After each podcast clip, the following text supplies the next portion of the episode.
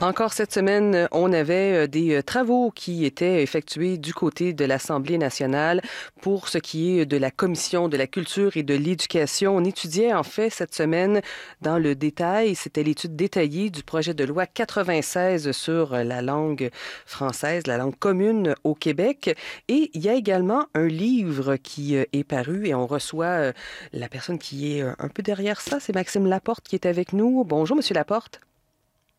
Bonjour. Président du mouvement Québec français et euh, on annonçait euh, la, hier la parution du livre Nous n'avons plus le loisir de pardonner aux naufrageurs. C'était d'ailleurs le titre de votre mémoire que vous aviez présenté euh, lors de cette, de cette commission. vous aviez donné ce titre-là aux mémoires du mouvement Québec français et là, je comprends qu'on transforme tout ça en livre. Oui, oui, on a décidé d'en faire un livre. Il y a beaucoup de d'efforts qui ont été euh, déployés pour pondre euh, ce texte qui fait quoi plus de centaines de pages, 120 pages peut-être. Et puis on en est euh, très fiers. Il y a beaucoup de, recherches, beaucoup de, réflexions derrière ce fameux mémoire et donc, on a décidé d'en faire un livre, de l'améliorer un peu, et voilà, il est désormais disponible dans les librairies. Parce que, euh, et dans le fond, quelle a été la bougie d'allumage? C'est bien ce projet de loi ou si on mûrissait déjà euh, cette idée de vouloir faire, faire un livre là, sur l'état du français? Eh bien, les éditions du Mouvement Québec français en sont déjà à leur quatrième livre. Hein. On a publié, par exemple, le, les travaux du chercheur Charles Castonguay, du chercheur aussi euh, Frédéric Lacroix. Euh, on a eu un beau projet de promotion du français euh, pour ce qui est des, des, familles nouvellement arrivées au Québec. Bon, et donc c'est en fait depuis un an notre, notre, quatrième ouvrage. Et au fond, on peut considérer plus sur le fond que le projet de loi 96 du gouvernement Legault est en lui-même une forme de mûrissement.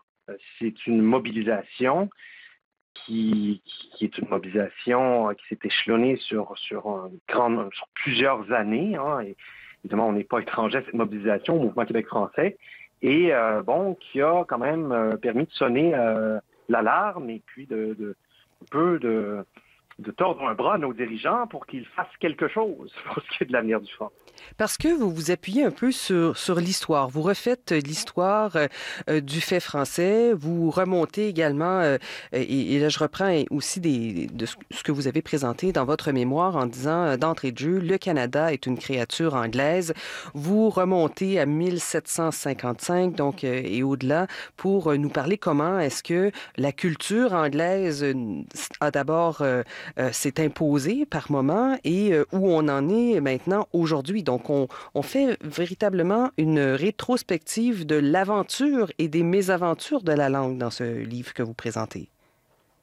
Précisément. C'est-à-dire que c'est une synthèse, si vous voulez, de, du dossier linguistique et ça a été l'occasion euh, pour, pour moi de, de, prendre un peu de recul par rapport au débat qui, qui, évidemment, qui, qui se déploie dans tous ces détails là, devant la commission euh, parlementaire euh, sur le projet de loi 96. Il va prendre un peu de recul au sens où, en fait, on tenait à rappeler que le problème qui est devant nous est avant tout un problème politique. C'est-à-dire que cette anglicisation qu'on subit, eh bien, elle est structurelle. elle, est directement liée euh, au statut politique, en l'occurrence provincial du Québec, au fait que la nation québécoise se trouve subordonnée dans son agir et au fait que, on, évidemment, on ne possède pas tous les leviers pour garantir l'avenir du français.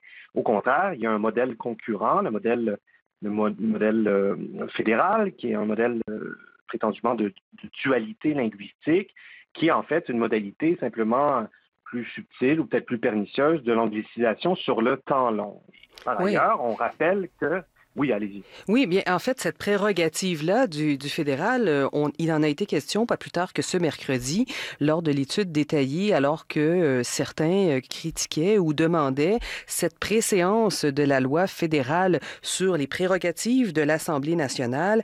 Qu'est-ce qu'il faut comprendre de tout ça? Est-ce qu'il faut comprendre que le fédéral aura toujours préséance en termes linguistiques? Est-ce que je comprends que c'est aussi votre, votre compréhension et vos inquiétudes dans ce qui est présenté actuellement par euh, le ministre Simon Jolin Barrette du fait qu'on n'affirme pas suffisamment euh, cette prédominance du français? Eh bien, en, fait, c'est que on est, je pense qu'on a plafonné euh, jusqu'à un certain point au plan politique dans nos efforts de sauver l'avenir du français. Je pense que, en fait, la situation déjà telle qu'elle s'observe à l'extérieur du Québec pour ce qui est des communautés franco-canadiennes, acadiennes, le démontre en soi. Évidemment, au Québec, c'est une réalité, c'est une réalité qui est quand même liée à, cette structure dont je parle, cette structure politique qui, euh, eh bien, euh, même, la culture française en ce pays à, sa perte, disons-le. Et puis, bon, au fond, à bien y penser, euh, vous savez, le fédéralisme québécois se fonde sur une prémisse, hein, sur un pari. Ce pari, c'est que euh, l'avenir du français à long terme est possible dans le cadre canadien ou dans le cadre provincial dans lequel on se trouve.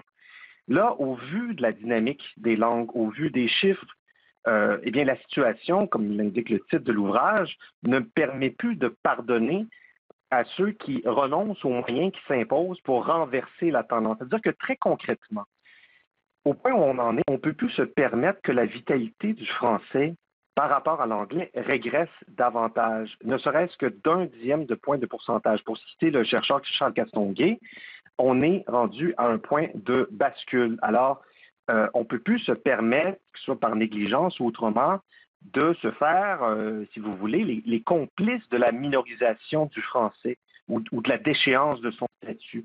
Parce qu'au fond, assurer l'avenir du français au Québec, ça relève d'une obligation de résultat, pas d'une simple obligation de moyens. C'est-à-dire, c'est pas juste de dire on va essayer de faire de quoi, puis on va, essayer, on va espérer que ça marche. C'est pas une obligation morale, encore moins.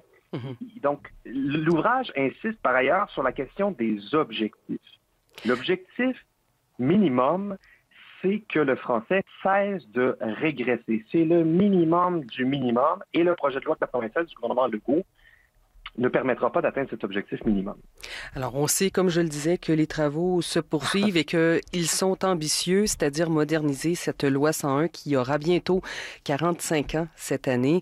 Merci, euh, Maxime Laporte, d'être venu euh, nous présenter ce livre euh, qui est déjà disponible d'ailleurs en librairie. Je rappelle le titre, Nous n'avons plus le loisir de pardonner aux naufrageurs.